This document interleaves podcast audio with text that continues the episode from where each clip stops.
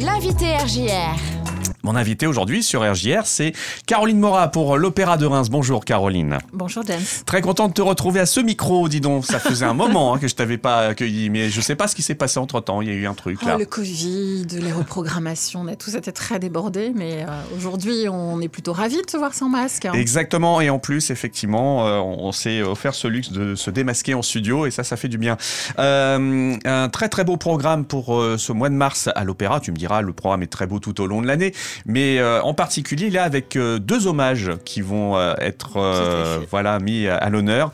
On va commencer par l'hommage à Molière. Oui, alors on rappelle quand même que ce sont les 400 ans de la naissance de Molière. Euh, Au-delà d'être un grand homme de lettres, ça a été également euh, quelqu'un de très important dans l'histoire de la musique, puisqu'il nous a permis de créer ce qu'on appelle la tragédie lyrique à la française et la comédie ballet qui faisait vraiment son essor à l'époque. Et donc il a travaillé avec deux compositeurs de renom qui sont Lully et Charpentier. Ouais. Et donc nous aurons euh, les deux euh, artistes, les trois artistes proposés à l'Opéra de Reims dans un festival assez court en temps, puisqu'on est sur à peu près euh, 10 jours. On commence ce week-end avec Le Malade Imaginaire, où on mélange bien entendu la danse, le théâtre et le chant. Alors effectivement, ça va être euh, quelque chose de grandiose puisque euh, là, on ne se contente pas euh, du théâtre, mais il y a effectivement de la musique, du chant, de la danse. Ça, Il y a tous les intermèdes musicaux et dansés euh, que l'on faisait à l'époque. Alors, il faut rappeler que Louis XIV était un roi danseur, donc pour lui, c'était très important de pouvoir se mettre en scène Mhm. et de pouvoir impressionner les ambassadeurs qui étaient à la cour. Et puis, il y a tous les intermèdes musicaux, euh, tout ce ballet de cour, de danse et chanté. Donc, c'est vraiment tel qu'on pouvait le revoir à l'époque, bien entendu revu. Euh, puisqu'il faut quand même que euh, Molière intéresse toujours les contemporains par sa critique de la société, par Ouais. ses personnages un peu particuliers. hein, qui euh, pique de- hein, un petit peu, on peut le dire, hein, qui, qui souvent. pique et qui gratte hein, Ouais, un petit peu. ouais. Mais ce sont toujours des personnages euh, euh, avec un fond de gentillesse. C'est-à-dire, Ouais. ils font le mal, mais parce qu'ils veulent faire le bien. Hum. Ils veulent euh, marier leur fille à un vieux baron. Ils sont maladroits, quoi. mais en fait, c'est pour le bien de leur fille. Voilà. Ils ne se rendent pas compte qu'ils interfèrent dans la vie. euh, Voilà, donc, c'est plein de petites euh, attentions comme ça. Du coup, euh, Vincent Tavernier le voit avec beaucoup de poésie et de gentillesse. Il y a beaucoup de fleurs, il y a beaucoup de choses assez gaies, assez jolies, euh, euh, très poétiques. Et puis, en même temps, on reste un petit peu sur un petit côté un petit peu euh, poil à gratter quand même euh, de ce malade imaginaire. On a tous autour de nous, euh, surtout avec la période qu'on vient de vivre, euh, de- des gens un petit peu anxiogènes de, Ouais, sur ça, leur ouais. santé. Donc, Ouais. voilà, ça va nous amuser beaucoup d'y retrouver certains. Puis en même temps, voilà, c'est un retour à ce ballet de cour, à, à- à cette époque où, euh, de Louis XIV. Alors comment il a travaillé Vincent Tavernier pour cette mise en scène justement Euh, Il a eu, j'imagine, pas mal d'idées. Alors, il a eu beaucoup d'idées. Euh, Je pense que Vincent connaît très très bien Molière, puisqu'on avait déjà eu euh, l'année dernière, il y a deux ans, Les Amants Magnifiques, était également une pièce de Molière. Donc, on peut dire qu'il commence à être un vrai spécialiste de Molière. Euh, il a travaillé avec euh, Marie-Geneviève Massé, qui est une danseuse de ballet baroque. Alors, il n'y a pas de traces écrites réellement de la danse baroque, donc elle s'est un- Elle a fait tout un travail de musicologue, de re- replonger dans la, dans la partition. Elle s'en est inspirée, mais bien entendu, il y a des versions un petit peu plus contemporaines. La musique est vraiment la musique de Lully et Charpentier, c'est-à-dire une musique sur instrument ancien, avec un grand chef quand même qu'on aura l'occasion de voir Eh sur oui. deux productions, qui est Hervé Niquet. Et c'est son ensemble, le concert spirituel.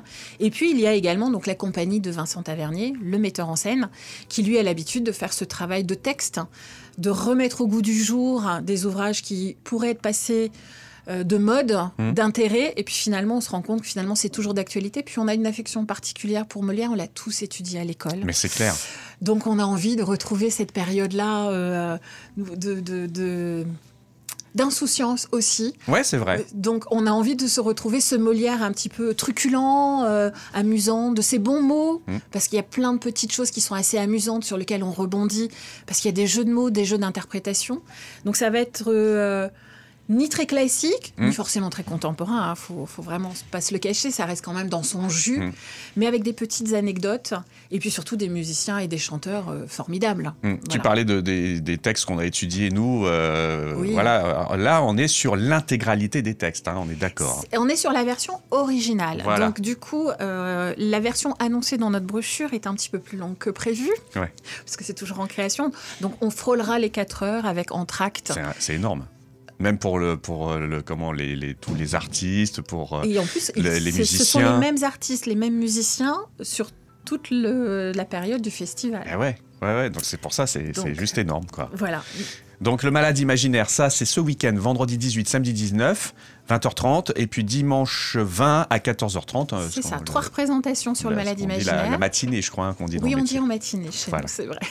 voilà, donc euh, ça en audio description. En audio description. Le dimanche, donc je rappelle le principe de l'audio description, c'est pour des gens qui sont donc malvoyants. Mm. On ils ont un dispositif avec un casque qui leur permet de décrire le spectacle. Mm-hmm. Donc ça permet euh, d'avoir un public le plus inclusif possible. Et on va plus loin puisque dans un autre spectacle qui est Le Sicilien ou l'amour peintre, on sera en LSF, euh, langage des signes, mm. euh, de façon justement à permettre à un public malentendant de pouvoir profiter pleinement de, euh, du spectacle vivant.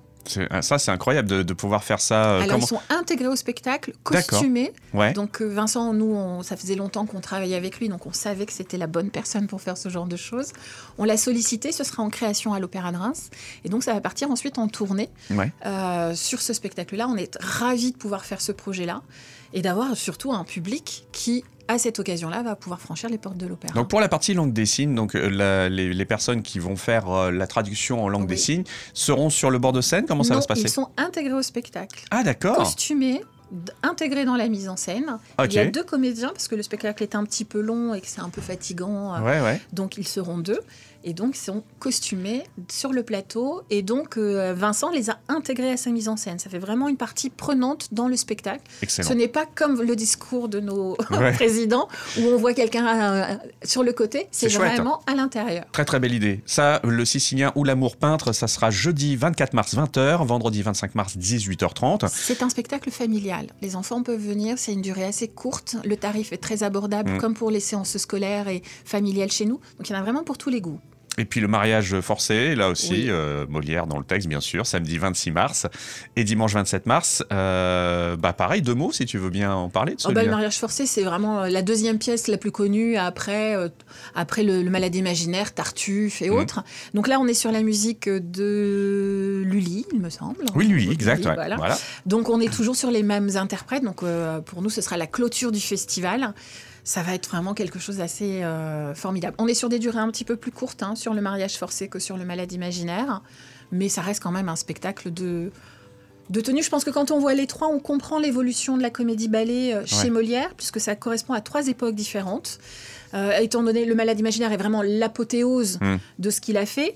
Le sicilien, c'est quelque chose qui est embryonnaire, hein, qui est plus de l'ordre de la farce.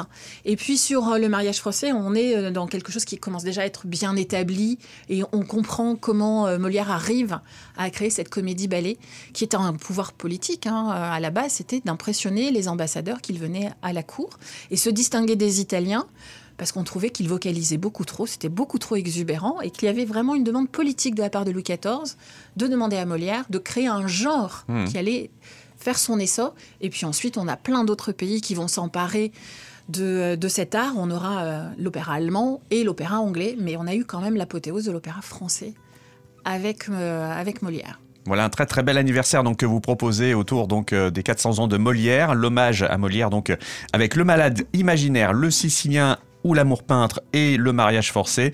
Voilà, c'est cette semaine et la semaine prochaine. Euh, si on veut en savoir plus, les réservations, opéra, euh, le trésor. le site internet de l'Opéra de Reims, bien entendu. Euh, vous pouvez vous rendre directement à la billetterie. ils sont toujours là pour vous renseigner. Bon, et puis pendant que tu es là, je voulais qu'on s'arrête aussi sur une date où là aussi c'est un anniversaire, en tout cas un, un hommage. C'est celui pour La Fontaine. Oui. Euh, avec le fabulatographe euh, autour des fables de La Fontaine, forcément, avec euh, la compagnie Les Monts du Reuil. Oui, alors Les Monts du Reuil sont en résidence à l'Opéra de Reims. Ça fait maintenant plus de dix ans qu'on travaille en collaboration. Mm. Elles ont toujours des idées très foisonnantes. Et sur cet hommage à La Fontaine, elles ont fait un, un ciné-opéra, on peut appeler ça, avec des projections numériques qui se superposent sur des artistes. Donc on aura vraiment l'impression d'avoir Monsieur le Renard et Monsieur le Corbeau. Donc euh, il y a une, vraiment une incarnation de ces personnages. C'est toujours les petites fables un peu moralistes de La Fontaine. C'est pour tout public. Euh, c'est très joyeux, c'est ludique, c'est poétiques, mm. mais comme elles sont hein, dans leur rapport à, leur art. C'est-à-dire que même si c'est de la musique baroque, qui peut sembler être une musique beaucoup plus intellectuelle, hein, ça reste quelque chose de très émotionnel chez mm. elle et d'une grande poésie. Moi, j'attends aussi de le voir avec grande impatience. Je l'ai vu dans d'autres lieux. Et je crois que dans l'opéra, ça va vraiment. Euh, donc, il y a un petit cadre de scène avec un cadre et des projections et des personnages qui jouent derrière par transparence. Ça va vraiment être un joli moment. Je pense, ouais. Mercredi 30 mars, 18h30, donc un, jour et une heure, donc vraiment propice à la famille pour le Exactement. Voilà. Là aussi, les réservations sont encore ouvertes Tout à fait. Euh, sur notre site internet, directement à la billetterie, le trésor. Enfin, voilà. Eh bien voilà, donc euh, de, très très beaux spectacles à découvrir donc euh, dans les jours qui viennent à l'Opéra de Reims. Merci beaucoup Caroline pour euh, ces quelques minutes que tu nous as consacrées. On se donne rendez-vous bientôt cette fois. Très bientôt. Allez, merci, à plus. Au revoir.